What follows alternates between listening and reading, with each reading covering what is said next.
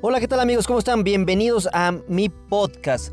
Los atiende Chuy Cruz, conferencista. Recuerden poderme seguir en todas mis redes sociales, YouTube, Instagram y Facebook. Hoy quiero compartirles un gran texto, un gran mensaje que me envió mi amigo lagunero Francisco Amaya. Quiero leérselos y al final reflexionar un poco. Porque recuerda, lo más importante de una reflexión es que te haga reflexionar. No solamente que te guste, no solamente que traiga palabras bonitas, sino que realmente lo puedas aplicar para tu vida personal. El título es el siguiente. Te deseo tiempo. Poema de indios americanos. No te deseo un regalo cualquiera. Te deseo aquello que la mayoría no tiene. Te deseo tiempo para reír y divertirte. Si lo usas adecuadamente, podrás obtener de él lo que quieras. Te deseo tiempo para tu quehacer y tu pensar. No solo tiempo para ti mismo, sino también para dedicárselo a aquellos a los cuales tú amas. Te deseo tiempo no para apurarte y andar con las prisas, sino para que siempre estés contento. Te deseo tiempo, no solo para que transcurra, sino también para que se quede. Tiempo para asombrarte y tiempo para tener confianza. Y no solo para lo que lo veas en el reloj. Te deseo tiempo para que toques las estrellas y tiempo para crecer, para madurar, para ser tú. Te deseo tiempo para tener esperanza otra vez y para amar. No tiene sentido añorar. Te deseo tiempo para que encuentres, te encuentres contigo mismo, para vivir cada día, cada hora, cada minuto, como si fuera un hermoso regalo. También te deseo tiempo para perdonar y aceptar te deseo de corazón que tengas tiempo. Tiempo para la vida y para tu vida. ¿Qué tal amigos? ¿Qué les pareció ese hermoso conjunto de poemas de indígenas americanos? A mí en lo personal me fascinó.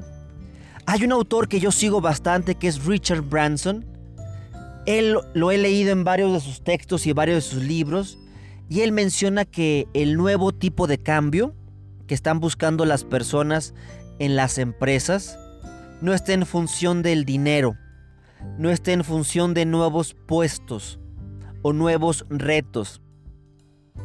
El nuevo tipo de cambio es el tiempo.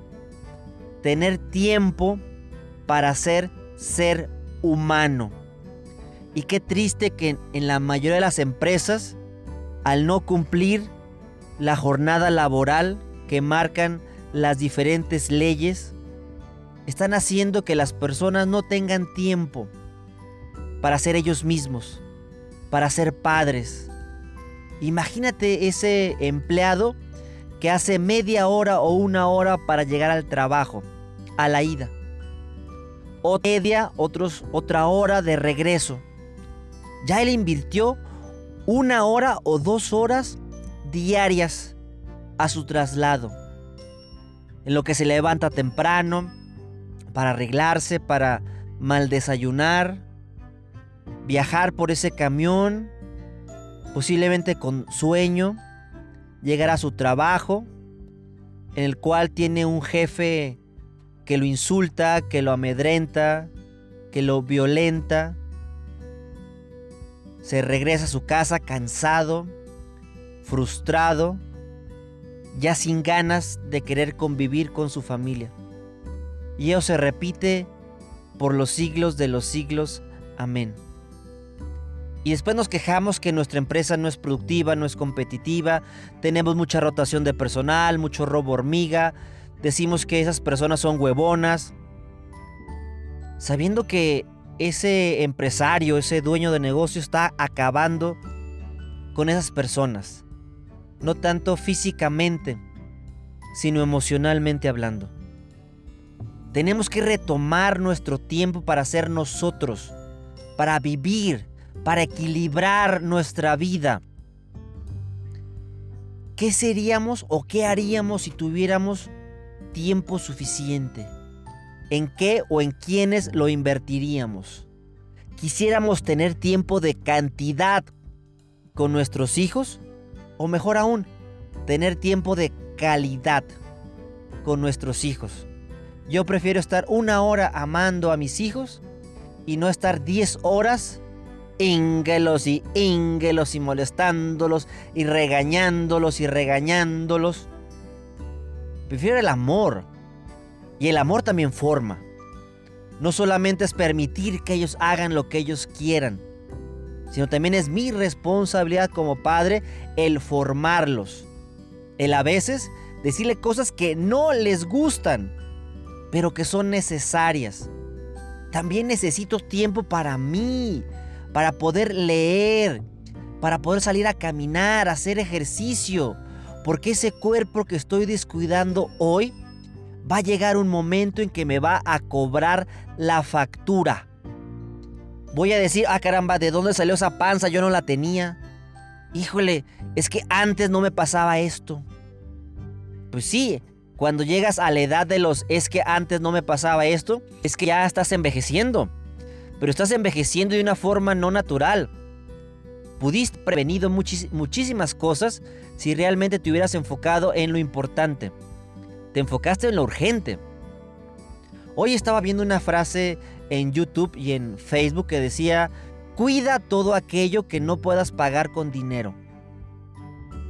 Cuida todo aquello que no puedas pagar con dinero.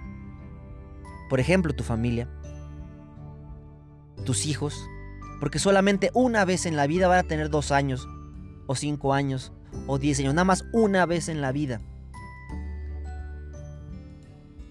¿Cuántas cosas te estás perdiendo por estar ensimismado en tu dolor? No se puede alimentar a tus hijos con amor. No te estoy hablando que el dinero es malo. Te estoy hablando de lo que haces con ese dinero o en quién te tienes que convertir para mendigar ese dinero. Ahí está el área de mejora, el área de oportunidad. ¿De qué me sirve amar a mis hijos si no puedo alimentarlos y se van a morir de inanición? O no puedo llevarlos al doctor y se van a morir por una simple gripa. El dinero también es importante, pero no es un Dios. El dinero nunca va a ser un Dios ni un instrumento de comparación. Porque siempre va a haber gente con más dinero que tú. Entonces, siempre vas a vivir frustrado. En lo personal, mi mejor indicador es mi felicidad. Poder llegar a mi casa con los brazos vacíos y que aún así mis hijos me abracen. Eso para mí es mi mayor indicador de que voy avanzando. El dinero también es importante porque a mis hijos les encanta ir a la playa. Mi hijo Joshua quiere comprar un kit de robótica de la marca Lego. Y eso no lo puedo comprar con amor. Lo tengo que comprar con dinero tengo que trabajar, tengo que hacer ciertos sacrificios. Pero me gusta mucho la palabra sacro, de origen latino sacro, sagrado. Cuando yo hago un sacrificio, estoy haciendo algo sagrado. Enseñémosle a nuestros hijos a que lo que ellos quieren cuesta. Y tenemos que estar dispuestos a pagar por lo que es necesario. Tenemos que pagar lo justo. Quitarme de la cabeza esa falsa idea de darle a mis hijos todo lo que yo no tuve. Mejor voy a educar y formar a mis hijos con lo que yo no pude ser formado o educado.